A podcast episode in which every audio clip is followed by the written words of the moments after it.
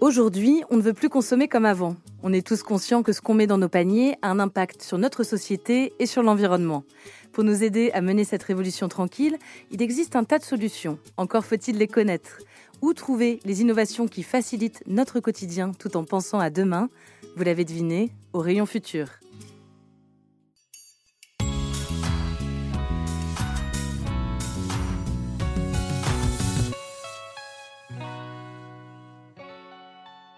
Mieux consommer, c'est notre préoccupation à tous, et ça nécessite de mieux comprendre ce qu'on met dans nos paniers.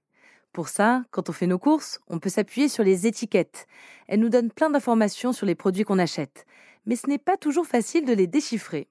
Vous, c'est quoi vos astuces pour résoudre le casse-tête des étiquettes?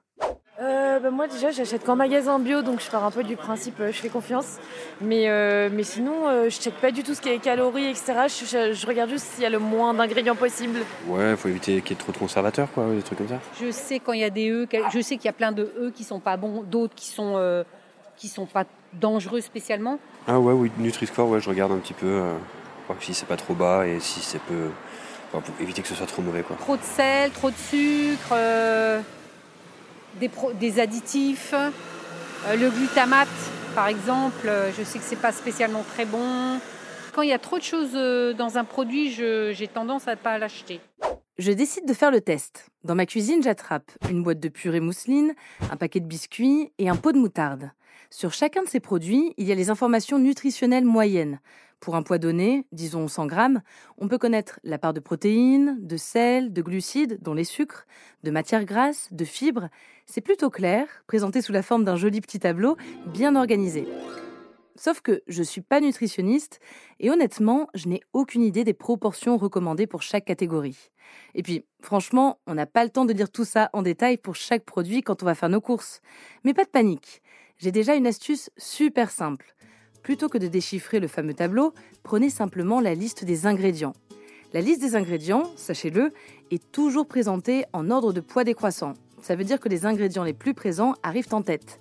Si dans une pâte à tartiner, vous voyez que le sucre ou l'huile végétale arrive devant le cacao, c'est pas bon signe. Autre indice, la police des ingrédients. Certaines informations apparaissent en gras. Sur mon paquet de biscuits, par exemple, je vois que lait, soja, fruits à coque, blé, noisettes sont des mots qui ressortent. C'est parce que ce sont des ingrédients allergènes. Ça permet aux personnes intolérantes à ces aliments de les identifier en un coup d'œil. Et ce n'est pas tout. Vous pouvez aussi vous fier à la longueur de la liste d'ingrédients. Plus elle est longue, plus il est probable que le produit soit transformé, c'est-à-dire qu'il contienne des additifs. Les additifs, ce n'est pas forcément mauvais. Je suis bien contente de pouvoir garder ma moutarde plusieurs mois au frigo. Mais certaines substances ont mauvaise réputation. Certains acteurs de l'alimentaire décident d'ailleurs de les bannir de leurs produits. Les sirops Tesser ont lancé en 2020 une gamme sans additifs. Côté distributeur, le groupe Casino a décidé depuis quelques années d'exclure plus de 80 substances dites controversées, soit parce que la recherche scientifique a mis en évidence leur rôle néfaste sur la santé, soit parce que médiatiquement elles font l'objet de critiques qui inquiètent les consommateurs. Par exemple, le dioxyde de titane, qu'on trouve dans les chewing-gums ou les dentifrices, a été supprimé dès 2018 des produits à marque propre Casino, c'est-à-dire avant son interdiction en France en janvier 2020. Ces histoires d'additifs, de substances controversées, je vous le concède, c'est un peu compliqué. Heureusement, on peut compter sur le Nutri-Score. J'en ai déjà parlé dans ce podcast. C'est cette étiquette familière et colorée qu'on trouve à l'avant des emballages. Elle présente une échelle de cinq couleurs, du vert foncé au rouge, associée à cinq lettres, de A à E, un peu comme le logo de performance énergétique des logements en fait.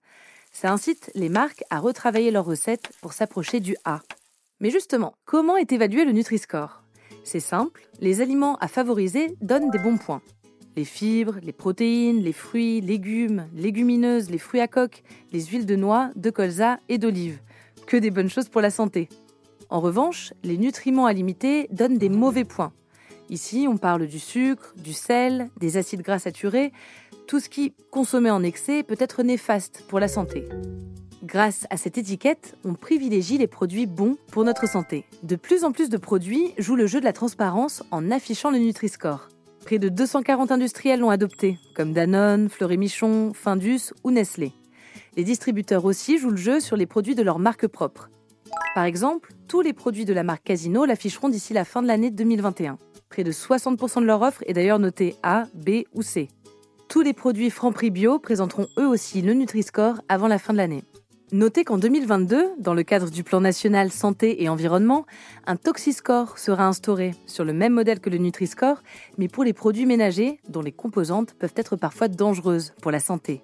Pour déchiffrer les étiquettes, on peut aussi compter sur le digital. Il existe plein d'applis qui, grâce à des systèmes de scan, décodent pour nous les compositions des produits. Il y a Yuka, ScanUp, BuyerNote, Qualito ou Y'a quoi dedans des magasins U. En fonction de la composition du produit, une note leur est attribuée. Dernière astuce, s'appuyer sur les labels. De plus en plus, les enseignes de la grande distribution nous guident sur la qualité des produits en créant des étiquetages qui mettent en valeur les filières éthiques et nous aident à faire les bons choix. Chez Monoprix, par exemple, le saumon fumé de Norvège, en plus de présenter le label ASC d'aquaculture responsable, dispose sur son étiquette d'un QR code. En le scannant, on peut tout savoir sur la traçabilité de ce saumon. Pareil pour le miel à marque Casino, qui grâce à la technologie blockchain vous donne avec un petit QR code toutes les informations sur l'origine de votre miel. Pour les fruits et légumes, vous avez peut-être remarqué les étiquettes sans résidus de pesticides ou zéro pesticides. Elles apparaissent sur de plus en plus de produits, et notamment chez les grandes marques comme Bonduel ou Savéol. Chez Casino, 50% de l'offre de fruits et légumes frais est garantie sans pesticides. Chez Monoprix, on a vu apparaître les étiquettes Creative Handicrafts il y a déjà près de 15 ans. Elles indiquent les collections réalisées dans le cadre d'un partenariat avec l'association du même nom, qui fait travailler des femmes issues des bidonvilles de Bombay et favorise leur indépendance et leur insertion. L'enseigne met aussi en avant par son étiquetage le textile respectueux de l'environnement. 100% des jeans hommes et enfants sont en coton issu de l'agriculture biologique. En tout, c'est 50% des textiles créés par l'enseigne qui sont labellisés. Ce sera 100% en 2025. Parfois, ces initiatives individuelles, propres à chaque enseigne, inspirent le collectif. C'est la jolie histoire de l'étiquette Bien-être animal. Avec quatre organisations mobilisées en faveur de la protection animale, CIWF France, LFDA, OABA et Wellfarm, le groupe Casino a initié en 2018 une démarche pour mieux informer ses consommateurs sur l'origine des volailles en rayon.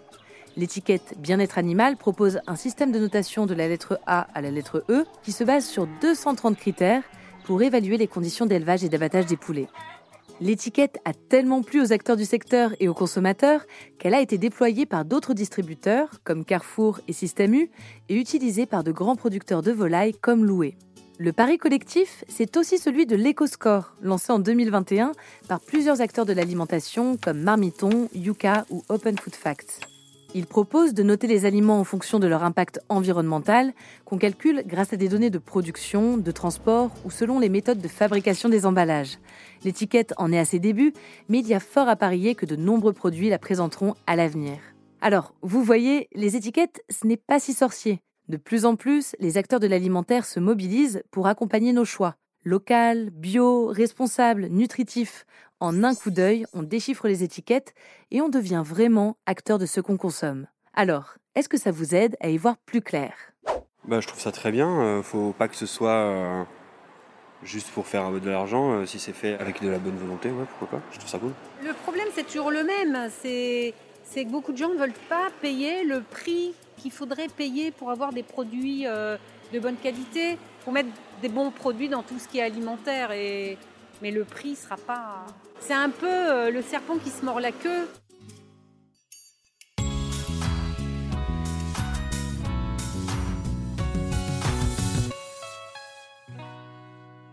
Retrouvez Orion Futur sur vos plateformes d'écoute favorites et sur podcast.groupe-casino.fr. N'hésitez pas à donner votre avis avec des étoiles et des commentaires. Pour découvrir plus d'innovation et d'engagement prometteurs, rendez-vous sur le site groupe-casino.fr et sur le compte Twitter at groupe underscore casino.